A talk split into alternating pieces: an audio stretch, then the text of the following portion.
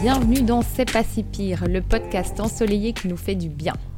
Ça cogite un peu trop dans ta tête? Mais as-tu déjà pris le temps d'analyser le lien qui existe entre ce que tu te racontes et les sentiments que ça te provoque Non? Pourtant, tes pensées ont un impact direct sur comment tu te sens. Nous vivons tous des choses parfois belles, parfois difficiles. Et bien que nous pensons souvent être les seuls à vivre ces moments, ces doutes et ces pensées, nous sommes en réalité des milliers à les vivre, parfois même à les subir. Je suis Alexandra Dog et dans ce podcast, mes invités vous donnent à travers leurs histoires des astuces pour prendre la vie du bon côté et changer la manière dont on vit notre quotidien. Alors que vous soyez au lit, en transport ou en train de cuisiner, détendez-vous et déconnectez de vos pensées grâce aux histoires de mes invités.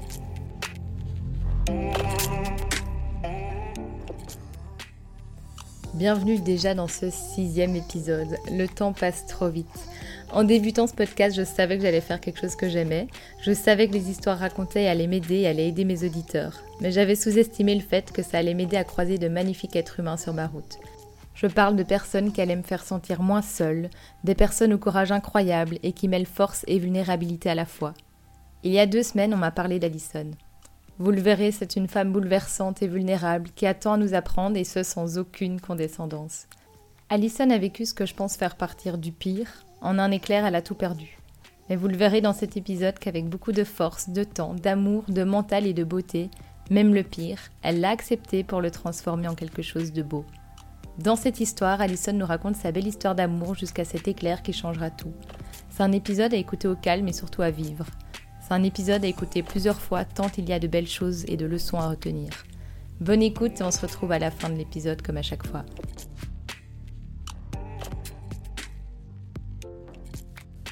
Bonjour, moi c'est Alison, j'ai 36 ans, je suis belge, de Liège et je vis en Australie, à Melbourne. Comment je pourrais me décrire? Oh là là, la grande question. J'essaye d'ailleurs de décortiquer en ce moment même, dans mes introspections, euh, à n'en plus finir. Mais je dirais que le, le mot qui me décrit le mieux, c'est connexion. Je suis quelqu'un qui est véritablement amoureuse et qui est tout le temps à la recherche de nouvelles connexions, de connexions humaines, euh, de conversations tout en profondeur. Je sais pas, l'histoire des personnes m'intéresse, j'ai envie de connaître leurs peurs, leurs désirs les plus profonds. J'aime être à l'écoute, j'aime aussi beaucoup parler, comme vous allez pouvoir le découvrir dans ce podcast. Euh, et je pense que c'est cet amour pour l'être humain et toutes les connexions que j'ai réussi à construire euh, depuis toutes ces années, mes amitiés, mais aussi euh, mes histoires d'amour qui, euh, qui ont pu me sauver par rapport à l'histoire que je m'apprête à vous raconter. Il y a tout particulièrement une histoire d'amour qui a changé le cours de ma vie.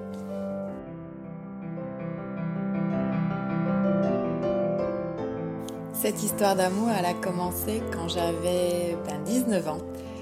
J'ai rencontré Denis via des amis en commun. Il était liégeois comme moi et euh, c'était un joueur de foot, donc euh, je l'avais jamais vraiment vu avant, vu qu'il jouait à l'étranger. À l'époque, il jouait en Italie. Et c'est vrai que la première fois qu'on s'est rencontrés, il a eu, euh, il m'a serré la main comme ça, quelque chose qui se fait pas spécialement à Liège, vraiment un air un peu condescendant ce qui a attisé ma curiosité. Je me suis dit, mais quel con ce mec, mais en même temps, euh, euh, ça m'a ouais, ça m'a titillé.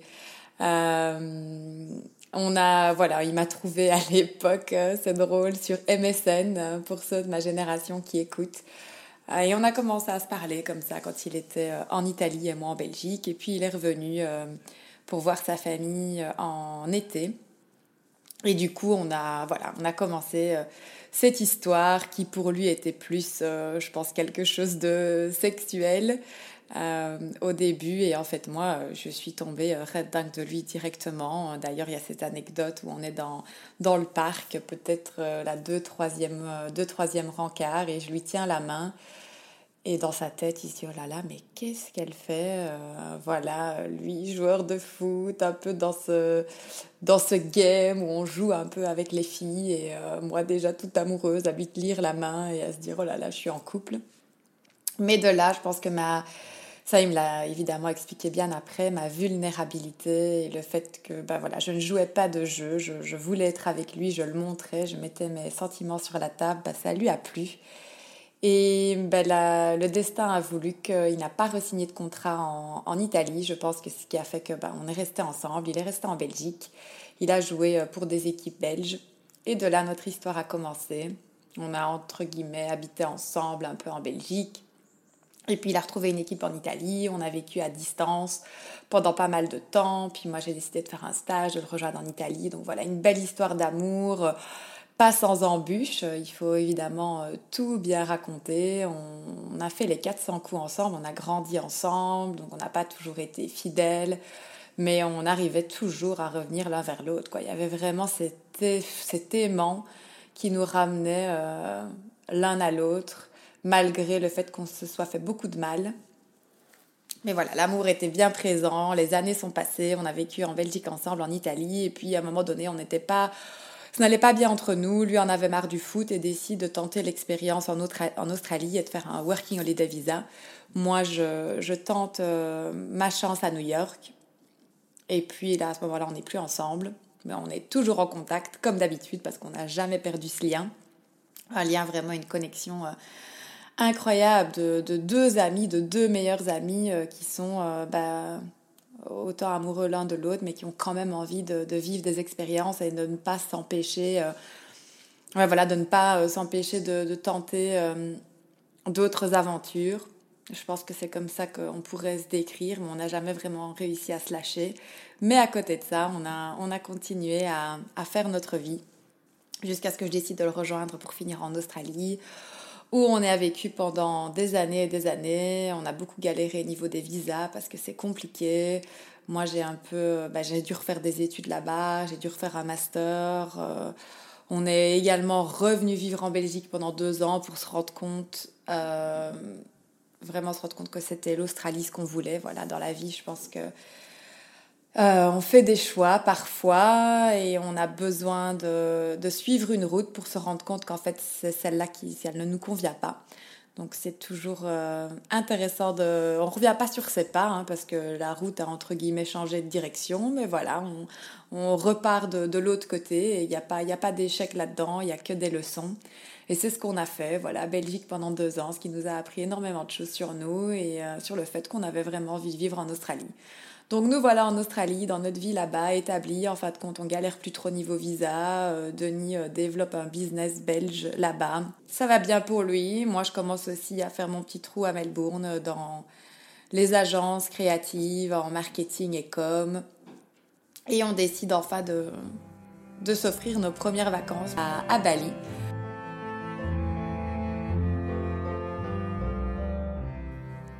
Vacances vraiment euh, méritées. Euh, moi, c'était euh, le film Manche Priem qui m'avait donné envie d'aller à Bali, un peu ce cliché. voilà, Denis était très... il était vraiment dans tout ce qui était spiritualité. Il avait fait des séminaires de Tony Robbins. il se levait très tôt le matin, lisait ses bouquins, s'intéressait beaucoup à la culture bouddhiste à certaines religions comme ça et beaucoup à la spiritualité, à la méditation. Donc je me dis bah Bali, ça tombe bien. Je pense que c'est un bon mix de tout. Donc on part là-bas deux semaines, on vit euh, deux semaines incroyables. De là, on parle euh, bébé. Oui, avant ça, on s'était fiancés. Euh, donc, Denis m'avait demandé en mariage quand on vivait encore en Belgique. Mais après, voilà, on avait d'autres, d'autres projets qui se sont mis. On a galéré financièrement pour retourner en Australie. Donc, fiancés et projet de mariage. Donc, prévu pour 2018 et au moment où on part à Bali, on est en 2017. Donc voilà, on parle mariage, on parle bébé quand on est à Bali.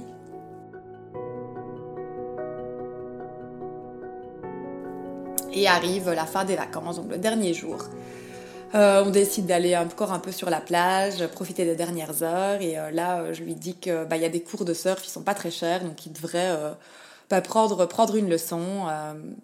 Et moi, je vais l'attendre sur la plage. Et c'est vrai que bah, le, oui, il y a des nuages, euh, mais il n'y a pas de tempête ou quoi que ce soit. Il y a énormément de monde dans l'eau. Euh, voilà, pour ceux qui sont allés en Asie, je pense qu'ils connaissent un peu les. Euh, des fois, bah, les cieux sont quand même un peu bah, lourds comme ça. On sent qu'il va avoir eu une pluie ou un orage, mais les gens ne s'arrêtent pas de vivre. Il part faire sa leçon de surf pendant deux heures. Je vois des éclairs au loin. moi, je me dis d'ailleurs, oh là là, je vais aller me rasseoir parce que je fais un peu paratonnerre, là, debout sur la plage en train de le filmer. Anyway, le temps, le temps passe et puis il sort de sa leçon de surf et là on se regarde euh, droit dans les yeux et je vois, je suis sûre qu'il il a vraiment faim, je le connais, ça fait deux heures qu'il est dans l'eau. On se regarde avec un grand sourire et, euh, et de là euh, je vois un, éclair. Il y a vraiment quelque chose qui, bah ouais, c'est le cas de le dire, c'est vraiment, ça se passe en un éclair. je suis éblouie, je comprends pas trop ce qui se passe, mais ouais, j'ai mes yeux qui se ferment et puis je les réouvre et là je, je vois Denis euh, qui flotte euh, la tête euh, dans l'eau, au loin. Et là, mon Dieu, la panique, je commence à, à courir, je, je, plonge dans l'eau, je vais le chercher, tout se mélange dans ma tête, je le retourne et là, signe, scène digne d'un film, quelque chose que vous avez vu euh, peut-être des centaines de fois dans une série, dans un film. Euh, et en fait, c'est votre vie, quoi. C'est en train d'arriver. Euh, la personne que vous aimez le plus sur Terre a, a, les yeux grands ouverts. Et là, vous vous dites, ah ouais, c'est comme dans un film. Je, je pense que le cerveau veut pas accepter que la personne est, est décédé. Je pense que l'information n'arrive pas. De là, je le tire hors de l'eau, des personnes arrivent, essayent de le ranimer. Moi, je suis complètement euh, en train de vivre un, traumatisme. Je, je, je, me répète toujours les mêmes phrases. It's not happening, it's not happening. Donc, en anglais, c'est ce n'est pas en train d'arriver, c'est pas en train d'arriver.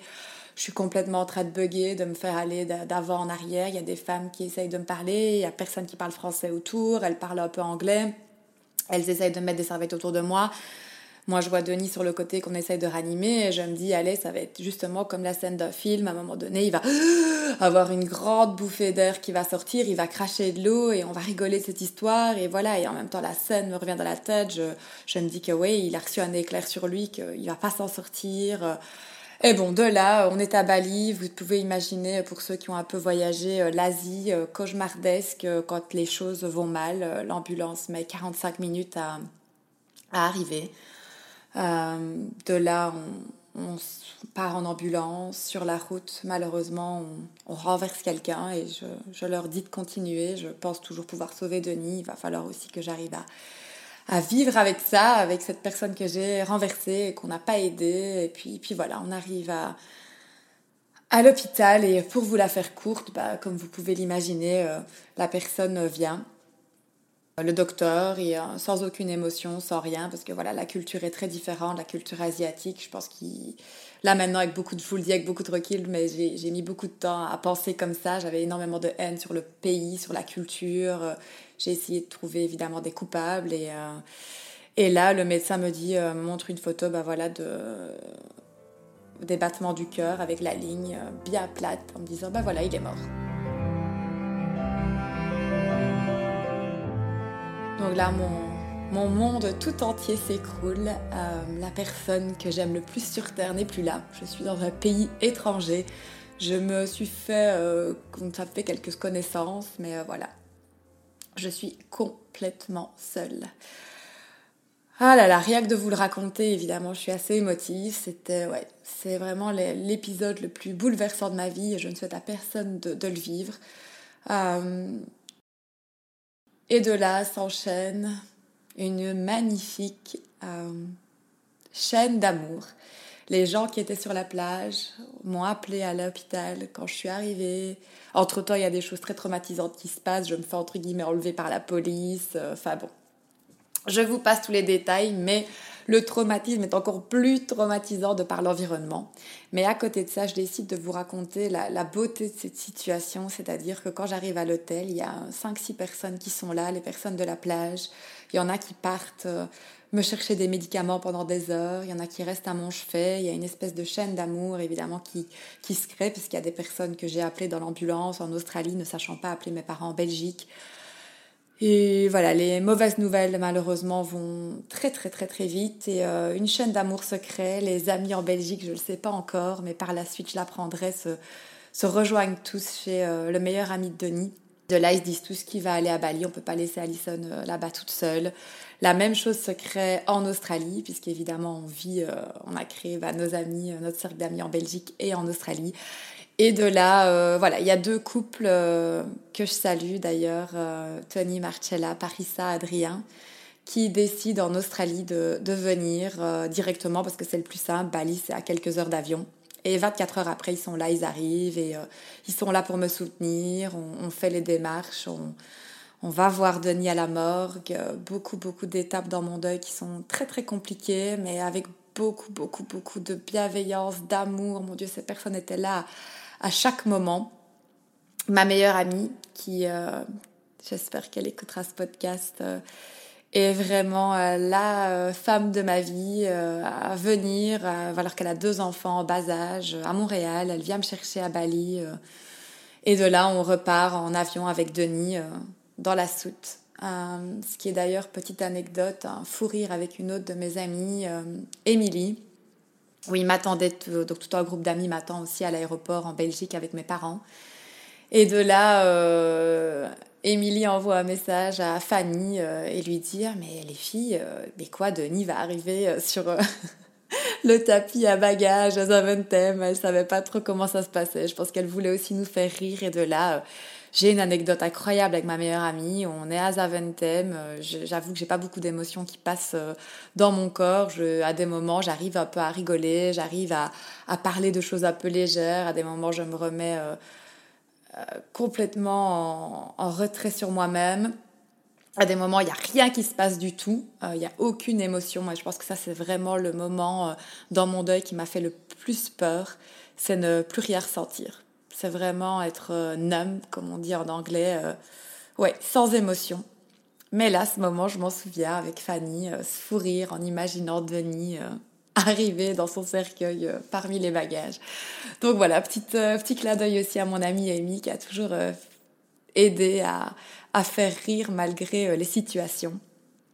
Donc voilà, toute cette expérience de de vie, cette énorme leçon de sagesse euh, pour vous dire que bah, des, des deuils, des pertes, on, en vit tous.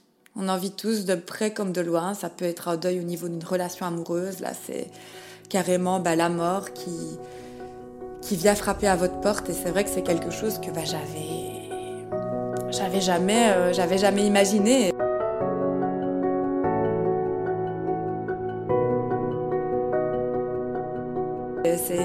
D'ailleurs, une autre anecdote, c'est que le jour avant de partir à Bali, je regarde un film sur euh, des jeunes gens qui ont une maladie incurable et qui vont mourir et qui tombent amoureux et qui décident de créer un, speech pour, euh, pour l'enterrement et de se le lire. Ils se disent, on sait pas ce qui arrive après la mort et euh, du coup, j'ai envie de savoir ce que tu vas dire à mon enterrement. Et moi, en visionnant ce film-là, j'ai une crise d'angoisse et je dis à Denis, oh, mais mon Dieu, mais mon Dieu, je pourrais jamais vivre sans toi. Je suis dans un état, je n'arrive plus à respirer. Et ça, c'est le jour avant de partir à Bali. Hein. Donc c'est comme si mon âme savait à la limite que qu'il allait décéder. Et là, il me rassure, il me dit mais je vais nulle part. Euh, je me souviens d'ailleurs qu'il panique un peu et qu'il me dit mais arrête, tu vas, tu vas finir par attirer le mauvais œil sur nous. Tout va bien, je serai toujours là. Et je me souviens de lui poser la question euh, mais qu'est-ce que tu voudrais que, que, je fasse quoi si tu décèdes? Et là, il me dit euh, mais, euh, mais tout ce que tu feras, euh, tout ce que tu choisiras sera bien choisi. Et, euh, et j'espère que j'ai bien fait ça. Parce que voilà, quand la mort vient frapper comme ça et que vous avez à peine 30 ans, vous n'imaginez pas devoir organiser un enterrement, l'enterrement de la personne avec qui vous deviez vous marier. J'étais en train d'organiser notre mariage, on devait se marier dans les Pouilles. Et là, tout à coup, je dois choisir ma tenue pour pour, euh, pour son enterrement. Je ne suis pas en train de choisir une robe de mariée. Je ne comprends pas bien ce qui se passe. Il y a, y a vraiment tout qui, qui se mélange. Euh, on est au funérarium, il y a les amis qui arrivent et là, euh, ouf, on prend vraiment la claque en pleine tête. On se dit ah ouais, ok, en fait, c'est vraiment arrivé parce qu'il y a plein de moments de dissociation où notre, notre cerveau, notre cœur ne peut pas emmagasiner vraiment ce qui se passe. Je crois que oui, notre conscience, on sait qu'il est plus là, mais des fois, on, l'oublie, quoi. On l'oublie vraiment. Et euh, puis d'un coup, ça nous refrappe. Et ça m'est arrivé quelques fois, même, euh, même un an après, quand je vivais à Ibiza, euh, j'avais j'avais pris bah, des, des, pilules à la marijuana et, Et je me suis rendu compte en plein milieu de la foule, comme ça dans cette boîte euh, à Ibiza, que j'étais pas en train de suivre Denis, quoi. J'étais en train de suivre un autre mec que j'avais rencontré. Et, le truc m'a frappé d'un coup. Je me suis dit, oh là là, il est plus là, il sera plus jamais là. Et du coup, euh, bah, on vient à la question de mon identité. J'avais tellement grandi avec lui, il m'avait tellement euh, apporté et ses limites, comme si en fait son âme savait aussi, comme s'il m'avait préparé à ce moment, en étant les dernières années euh, limite un Bouddha, à toujours me, tirer vers le haut avec toutes ces phrases bien philosophiques et sa positivité et, et son sourire et le soleil qui brillait sur moi. Et en fait, là, je me suis rendu compte euh, bah, que toutes ces choses, si je les voyais en lui, c'est que bah, elles étaient en moi aussi, quoi. Et du coup, j'ai dû aller les puiser. J'ai dû aller puiser soleil qui a été éteint pendant pas mal de temps. Et je me suis dit que bah, je devais vivre encore plus fort, encore plus vite, parce que, euh, parce que lui n'allait pas avoir l'occasion de, de faire toutes ces choses qu'il avait écrites sur un tableau. Ah ouais, il avait un grand tableau devant lui euh, sur son bureau avec toutes les valeurs, euh, toutes ces, tous ses goals pour l'année à venir, dans les 5 ans, dans les 10 ans. Et je me dis, bah ouais, ok, là maintenant, Ali, il y a certaines de ces choses que tu peux réaliser pour lui. Mais ça, c'est une des étapes du deuil au début. Je pense qu'on vit beaucoup pour l'autre jusqu'à ce qu'on se rende compte que l'autre n'est plus là et qu'à un moment donné, bah, c'est notre vie en fait. Et c'est à nous de, de la construire comme, euh, comme on l'entend. Et, je crois que c'est ça aussi la, conclusion que j'ai envie, euh, et le message que j'ai envie de vous faire passer aujourd'hui. C'est qu'on n'a qu'une vie et il faut surtout vivre la nôtre. Et, parfois, c'est, difficile d'aller, d'aller chercher la vie qu'on mérite. Mais, euh, mais c'est vrai que quand la mort vient frapper comme ça, à à peine 30 ans, on se dit que ouais, vraiment, même si on peut l'entendre dans plein de films et, euh, et dans, le lire dans des livres et euh, le savoir euh, des amis autour de nous, de nos parents qui nous disent ah, mais tu sais un jour aussi toi tu seras plus âgé, la vie passe vite et vie et, et, et, va au bout de tes rêves, ça sonne un peu cliché mais en fait c'est tellement vrai quoi. Lui il avait à peine 33 ans et, et sa vie s'en est allée pour, j'espère, en, avoir d'autres, parce que je crois maintenant à la réincarnation. Mais, euh, mais en tout cas, euh, je ne le sais pas vraiment si on se réincarne. Donc là, pour l'instant, je vais essayer de vivre à fond cette vie-ci qui m'a été donnée, parce que demain, ben, moi aussi, en un instant, en un éclair, je peux disparaître. Et du coup, ça en est suivi beaucoup de remises en question. Qu'est-ce que je fais de ma vie? Qui je suis sans, sans Denis? Je suis passée par des étapes compliquées. J'ai évidemment recherché l'amour euh, parce que je suis amour moi-même. Je suis une amoureuse de l'amour.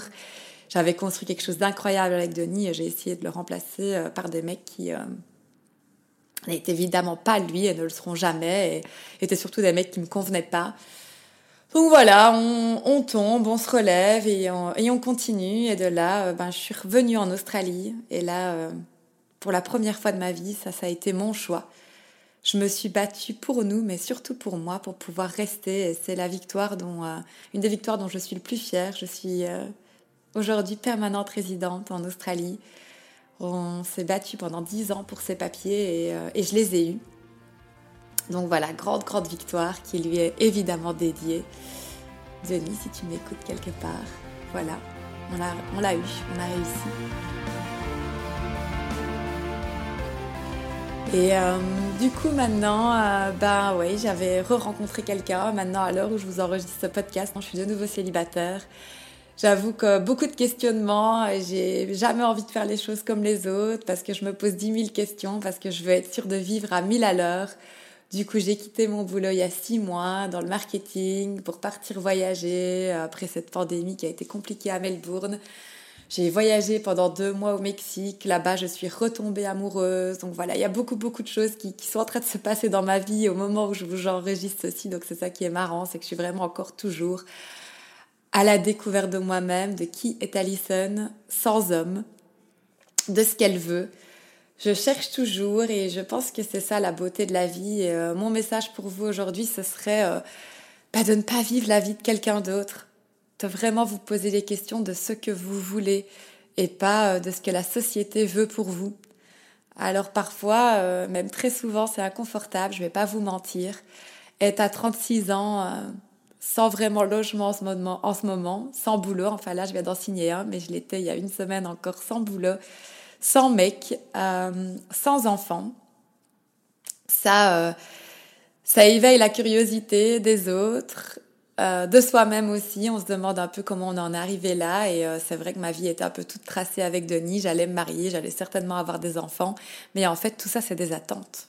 C'est des rêves, c'est des choses qui sont pas tangibles, qui sont dans le futur. Euh, voilà encore une chose que j'ai apprise avec, avec cette épreuve, c'est qu'il n'y a que le présent qui compte. Et il y a une phrase que quelqu'un qui est très cher à mon cœur me dit souvent, les plans euh, n'ont de valeur que pour ceux vraiment qui vivent dans le présent. Et c'est un peu mon message pour vous aujourd'hui. C'est évidemment très bien d'avoir des rêves, de se projeter. Il en faut, et je pense que Denis en avait, et c'est quelque chose qui m'a transmis aussi. Mais le plus important, c'est d'être euh, dans votre présent et de, de réfléchir vraiment à ce que vous voulez là maintenant. Et, euh, et c'est possible que la version de vous dans la vingtaine ben c'est plus la même version que dans la trentaine. Et c'est tout à fait normal. On est des êtres cycliques. On change on évolue et on n'a pas toujours envie des mêmes choses. Du coup bah là Alison avec Denis ouais elle avait envie d'une vie posée. Elle parlait bébé. Elle avait envie de se marier dans le sud de l'Italie. Mais la Alison de 36 ans c'est pas ce qu'elle veut. Et oui la mort de Denis euh, m'a changé à vie, m'a bouleversée, a, changé euh, cette direction que, que j'allais prendre. Et je dirais pas que c'est pour le mieux parce que c'est c'est pas évident d'accepter euh, d'accepter un changement comme celui-là. Mais j'ai pas le choix. On me demande souvent comment est-ce que tu fais. Ben, je pourrais essayer de ne pas l'accepter, de euh, de me battre contre ça et de me dire mais non, mais non, c'était la vie que je devais avoir, c'était comme si, c'était comme ça. Et au début, c'est ce que j'ai fait.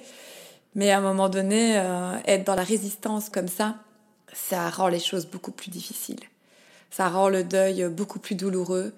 Et c'est vraiment ce fameux let go, cette fameuse acceptation euh, qui permet de se libérer de toutes ces idées préconçues qu'on a et de ces attentes en fait qui ne qui ne nous appartiennent vraiment jamais parce qu'elles sont dans le futur. Et la seule chose qui nous appartienne, c'est le présent. Donc voilà, c'est mon message pour vous aujourd'hui. J'espère euh, que vous allez aller euh, chercher euh, la version de vous-même aujourd'hui, ce que vous voulez, ce qui vous fait rêver, et surtout si ça vous fait peur, allez-y, Là, je vis une période de grande, grande peur et de grande excitation à la fois. Et il n'y a rien qui ne se fait euh, vraiment en dehors de notre zone de confort. Ça, c'est, vraiment, encore une fois, euh, tout ce que cette épreuve m'a appris. Et je finirai en remerciant toutes les personnes qui m'ont aidé de près ou de loin à vivre ce deuil, parce que c'est grâce à ces connexions humaines, comme je l'ai dit au début de ce podcast, qui m'ont permis de survivre, de, de, reprendre euh, pied, de pouvoir respirer parce que la vie, elle se, elle se fait pas seule et c'est, la beauté de cette relation avec Denis euh, que j'ai réussi à construire en 11 ans de relation. Mais, euh, mais l'amour, c'est pas tout, quoi. Il y a les amis, il y a la famille.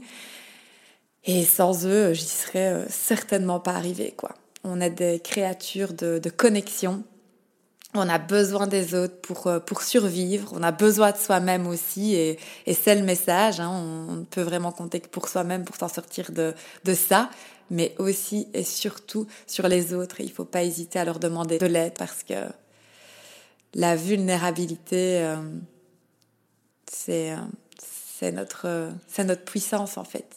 Quand on libère ça, on libère les autres de leur propre vulnérabilité, et, euh, et de là euh, se passent des conversations et des connexions incroyables. Je vous encourage vraiment là maintenant à poser des questions euh, qui vous vous rendent inconfortable aux autres et vous allez voir à quel point la magie peut opérer. Évidemment, toujours dans le respect et, et dans l'écoute et dans la bienveillance. Voilà. Je vous souhaite vraiment de vivre une vie remplie d'amour, de connexions profondes, d'aventures et de suivre votre chemin personnel et pas celui de quelqu'un d'autre. Voilà. À très bientôt.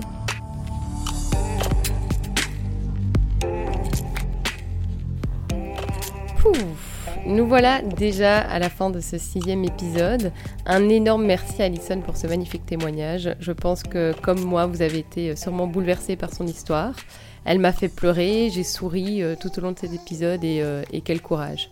J'ai beau avoir rencontré Alison que par vidéoconférence pour préparer cette interview, je ressens tellement de fierté et de bienveillance en son égard et j'ai l'impression de connaître cette âme depuis toujours. Elle doit d'ailleurs me trouver un petit peu louche tellement je lui ai envoyé des étoiles et des petits cœurs sur WhatsApp ces dernières semaines. Alors, commençons ma traditionnelle conclusion par mon premier thème qui pour moi ressort dans cet épisode et c'est la vulnérabilité. J'ai appris par la vie que c'est en vivant des choses difficiles malheureusement qu'on se construit, qu'on se forge et qu'on se trouve, et c'est la raison pour laquelle je suis passionnée par les histoires que nous vivons tous et toutes chaque jour. Car ce sont ces histoires qui nous apprennent des choses, qui nous changent et nous développent. Je rejoins donc tellement Alison lorsqu'elle nous invite à être vulnérables parce que c'est là en effet que nous allons nous révéler aux yeux d'autrui. La vulnérabilité, pour moi, elle permet d'habiter le monde avec plus de force et d'harmonie. Elle est à mon goût beaucoup trop souvent associée à la faiblesse dans notre société, qui elle promeut euh, plus la performance et la force. Et il est vraiment hyper important pour moi de sortir de cette idée du, fort et du faible et de la violence qu'elle engendre. Justement à ce sujet, j'ai une petite euh, anecdote personnelle. Donc il y a quelques temps, une personne qui faisait partie de mon entourage et, euh, à qui je m'étais longuement confiée sur mes relations amoureuses, sur ce que je ressentais, etc., prenait un malin plaisir dès qu'elle avait bu un verre de trop de me rabaisser en public, euh, de me descendre, avec ce que je lui avais raconté, avec toute ma vulnérabilité. Et donc, vu que je vivais déjà un moment difficile dans ma vie, ben ça, ça en plus, ça a engendré que je me suis effondrée devant elle. Cette personne m'a alors dit que j'étais faible. Elle se voyait forte et puissante, et me faisait sentir moi faible et nulle. Et j'ai mis quelques mois en fait à me relever de ça et à comprendre qu'être vulnérable me rendait tout aussi forte, et qu'il fallait rendre la vulnérabilité possible, L'erreur avait été, elle, d'utiliser ma vulnérabilité contre moi. Et en fait, quelqu'un qui se montre vulnérable donne la capacité à être blessé, donc à retirer ses protections pour pouvoir réellement rencontrer l'autre. Et pour moi, c'est là, en fait, le signe d'une extrême force. La vulnérabilité, elle fonde les liens et permet la vie sociale. En osant d'ailleurs ce podcast et en m'exprimant dans l'épisode 0, j'ai encore appris que être vulnérable était beau. Qu'en baissant ma garde et en osant dire ce qui se cachait devant mes sourires, j'allais rencontrer des personnes incroyables et les personnes que je connaissais déjà allaient pouvoir me rencontrer réellement. Alors oui, il y a des personnes euh, malveillantes qui peuvent utiliser les choses contre vous, mais il y a surtout tellement de personnes bienveillantes et le bien que ça va vous procurer est tellement plus fort que le mal que les personnes malveillantes vont vous donner, qu'il faut baisser votre garde. Osez ressentir, osez vous exprimer. Vous n'aurez, je vous promets, aucun regret parce que ça va vous permettre de rencontrer tellement de bonnes personnes. Alors, un autre sujet fort dans cet épisode, je pense que vous l'avez tous deviné, c'est la mort. Est-ce que vous osez en parler autour de vous et est-ce que vous osez y penser, que ce soit pour vos proches ou pour vous-même? Est-ce que vous êtes du genre à être prudent dans la vie pour l'éviter ou justement à tout vivre pour ne rien regretter? Je pose ces questions mais il n'y a pas de bonne ou mauvaise réponse. Moi je me pose énormément de questions sur la mort, sur l'après. Et en vrai, ma propre fin à moi ne me fait pas du tout peur. Certains trouvent ça horrible, mais moi j'y vois même, euh, bon c'est un peu bizarre, mais un soulagement. Par contre, ce qui me traumatise depuis toute petite au plus haut point, c'est de perdre des êtres qui me sont les plus chers. Mes parents, ma sœur, mon chien et à l'époque l'homme qui partageait ma vie. Comme Alison, la semaine avant son départ à Bali, j'ai pu aussi faire des crises de panique à l'idée de perdre une de ces personnes. Je me souviens d'ailleurs quand j'étais toute petite, j'avais regardé le film Titanic et à ce moment-là, je ne savais pas encore c'était quoi l'amour. J'étais vraiment petite. Et donc, j'avais projeté le décès de Jack sur mon papa. Je me souviens que j'étais effondrée à la fin du film en m'imaginant perdre mon être cher, mon père. Je me vois donc euh, encore pleine de morve en train de me brosser les dents après le film devant le miroir que j'atteignais grâce à un petit tabouret. J'étais trop mignonne. Puis la vie a repris son cours et quelques années plus tard, hein, de, de longues années plus tard, j'ai fini par réellement le perdre. Pas par noyade, mais par la maladie. Lui aussi s'est accroché à sa planche en bois pendant quelque temps. Puis il a fini par lâcher. Ça a été rapide. Ce n'est pas lui qui a coulé, mais moi, je vous en ai déjà parlé dans l'épisode 0. Puis, comme Alison, hein, on finit par sortir la tête de l'eau et par redevenir forte. Je sais que d'horribles choses arriveront encore. À vous aussi d'ailleurs, je suis désolée de vous l'apprendre. C'est la vie, et c'est le message aussi d'aujourd'hui. Vivez à fond, vivez le moment présent, discutez profondément avec les êtres qui vous sont chers, car il n'y a que cela qui existe. En fait, seul le moment présent existe. Hier n'est plus qu'un souvenir et le futur n'est pas encore écrit. Il peut être très beau, il peut être très sombre. Mais là maintenant, vous êtes en pleine conscience, alors profitez, respirez et ne craignez pas la mort maintenant. Et si vous êtes actuellement malheureux, faites tout pour redevenir heureux. Tout est encore possible. Et puis, il faut parler de la force d'Alison. Cette force qui semble irréelle. Comment est-ce qu'elle a fait pour vivre avec ce souvenir? Enfin, comment est-ce qu'elle a fait Comment est-ce qu'elle fait encore actuellement pour vivre avec ça? Comment est-ce qu'elle a fait pour se relever? Et comment est-ce qu'elle fait pour continuer? Comment elle arrive à avoir autant de beauté dans chaque situation après ça? Je sais pas si on peut tous et toutes arriver à cette force de vie, mais en tout cas, moi, c'est maintenant mon objectif. Alors bien sûr, si on pose la question à Alison, bah, elle nous répondra qu'elle n'a pas eu le choix, et c'est vrai. Par contre, il paraît qu'il y a des choses qui rendent la vie moins difficile. Et je parle pas de drogue, qu'on soit bien clair. Ce qui aide bien sûr, c'est le temps. T'inquiète pas, ça passera avec le temps. Qui n'a pas entendu cette phrase après une rupture? Je l'ai vomi cette phrase et j'imagine qu'Alison a dû la vomir encore bien plus que moi. Mais pourtant, cette phrase est un petit peu vraie. Bon, le temps ne guérit pas, il soulage. Et en vérité, c'est ce qu'on choisit de faire avec ce temps qui fait toute la différence. Alison, par exemple, elle, elle a pris ce temps pour se remplir à nouveau d'amour, que ce soit d'amour, euh, d'amoureux ou de ses proches. Elle a pris ce temps pour se connaître, pour savoir ce qu'elle voulait dans la vie. Et petit à petit, ce temps a fini par faire en sorte qu'elle ne s'est plus concentrée sur sa douleur, et elle ne s'est plus concentrée sur la recherche du coupable. Ses pensées négatives, elle les a transformées en pensées positives. Et je pense que c'est comme ça qu'elle a réussi à se relever. Facile à dire, allez-vous me dire.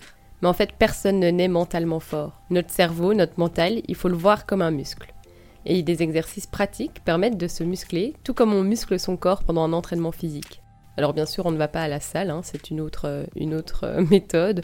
On va plus dans les bibliothèques, par exemple. Et dans ces livres, on va par exemple apprendre qu'on a des réflexes comme la gratitude, l'autocompassion, la régulation des émotions, qui vont aider à booster les muscles mentaux et à retrouver un peu de quiétude et de beauté. Un peu de pratique pour faire ça donne après beaucoup de résultats, bien plus que le temps qui passe et qui ne résout rien. Alors je lis actuellement un livre qui m'a été offert par une amie, donc Sophie, si tu passes par là, cœur sur toi et un grand merci, car ce livre illustre tellement bien ma pensée quotidienne. Ce livre, c'est Kilomètre Zéro de Maude Je crois que ça se prononce, et un passage m'a fait penser réellement aux exercices que je tente d'appliquer au quotidien. Je vais le citer, j'espère que ça va vous parler. Seuls deux états existent, la peur et l'amour. Toutes nos réflexions prennent racine dans l'un ou dans l'autre. La peur entraîne la tristesse, la colère, l'agressivité et bien d'autres émotions qui ont un effet désastreux sur notre corps. En revanche, les pensées générées dans un état d'amour permettent l'harmonie du corps, la réconciliation, l'unité et le bien-être. En résumé, quand je ressens des émotions négatives qui me rendent malheureuse, j'essaye de bloquer cette pensée qui me fait ressentir ces émotions et de la changer avec une pensée qui me donne des émotions positives. C'est quelque chose que je fais au quotidien et petit à petit je réussis même à ne pas devoir changer de pensée, mais à la transformer pour voir le positif. Alors attention, je ne vous dis pas de ne plus accepter vos émotions négatives et de les refouler, hein, pas du tout. C'est à vous de voir dans le moment comment vous avez envie de vous ressentir au moment présent. Parfois, euh, cela me fait fortement du bien de maudire sur une situation, de pleurer et de rester en boule dans mon lit, et de sortir justement toutes ces pensées négatives et de les vivre. J'essaye juste de choisir le bon moment pour ça. Alors, juste un petit exemple pour essayer de vous, de vous faire comprendre. Euh, un petit exemple un petit peu débile d'ailleurs, mais bon, sorry, c'est ma vie. Donc par exemple, si euh, mon crush fait quelque chose qui me, qui me blesse, au lieu de ressasser toujours ce moment qui m'a blessé, eh ben, je vais essayer de le changer et de repenser par exemple à un message qui m'a fait du bien, à un moment passé avec lui où, on a rigolé. Et en fait, petit à petit, cette pensée du, du moment qui était blessant part et mon cœur me fait moins mal. Alors en le disant, je suis en train de me dire, je devrais peut-être arrêter de faire ça, je me marre toute seule parce que au final, comme j'essaye d'oublier tous les moments qui me font mal, ben, je retiens que les bons moments. Et donc cette personne reste mon crush, mon crush comme j'aime le dire, alors qu'elle ne devrait peut-être pas. Bref, je vais y penser et ça fera peut-être euh, une réflexion pour un prochain épisode. Revenons-en à nos moutons. Donc oui, si jamais cet exercice mental c'est quelque chose qui vous dit et que vous voulez vous renseigner et apprendre sur le sujet, j'ai un tas de livres à vous conseiller qui m'ont fortement aidé. Je vous les posterai sur l'Instagram de C'est pas si pire. Alors, je voudrais finir cet épisode sur l'importance, comme Alison le dit, des amis, de la famille et des rencontres. Je suis la première à dire qu'on n'a que soi-même et qu'il faut absolument pouvoir s'aimer et compter sur soi avant tout. Mais je sais aussi en toute honnêteté que si je vais mieux aujourd'hui, c'est aussi grâce à certaines personnes. Parfois, une seule parole, un seul moment a réussi à me redonner de l'énergie, du bonheur et à me redonner envie de vivre. Et je pense qu'Alison a ressenti ça aussi. Que ce soit cette copine qui a décidé en un claquement de doigts de m'accompagner au Mexique pour me rendre le sourire, Marino, je t'aime et mille merci, ou que ce soit les nouvelles rencontres qui ont découlé justement de cette amitié-là, ou que ce soit ce jeune homme avec qui j'ai partagé quelques mois de relation et qui aurait pu m'en vouloir de lui briser le cœur. Il va dire que je ne l'ai pas brisé, mais bon. mais qui a continué à me dire que j'étais une personne exceptionnelle et que je devais croire en moi. À lui aussi, un énorme merci, il se reconnaîtra. Et puis il y a cet ami qui m'a fait passer tellement de moments mais hyper drôles ces derniers mois. Donc merci à lui, il se reconnaîtra pas parce qu'il m'écoute pas, mais lui aussi, je l'aime. Ma boss qui me soutient dans tous mes projets et qui me laisse pleurer en plein meeting quand j'en ai besoin. Cet ami qui me fait part parfois que son amoureux me trouve très drôle et ça, y a rien qui me fait plus plaisir de pouvoir savoir que je fais rire quelqu'un. Ce voisin qui me fait toujours un grand sourire et un signe de la main quand je le croise, ou même un simple inconnu en fait qui, répond simplement à l'un de mes sourires. Tous ces moments-là, tous ces gens, me donnent chaque jour l'énergie de continuer à croire en moi et en la vie. Alors un petit conseil, ne vous retenez jamais de dire les choses aux gens qui vous entourent car vous ne le savez sûrement pas, mais cette personne passe peut-être une mauvaise journée et la chose que vous allez lui dire peut changer sa journée et peut changer le regard qu'elle porte sur elle. Si comme moi vous avez été bouleversé par Alison et que vous avez aussi envie d'être entouré de sa bienveillance, de son regard sur la vie et sur la beauté de chaque situation, je vous invite à suivre le podcast qu'elle vient justement de lancer cette semaine, super bonne nouvelle.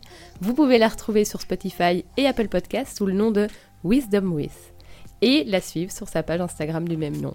Alors pour le moment, elle a qu'un seul épisode, mais il y en aura plein d'autres, je l'espère, très bientôt. Et elle a plein de thèmes hyper passionnants euh, dont euh, elle voudrait parler.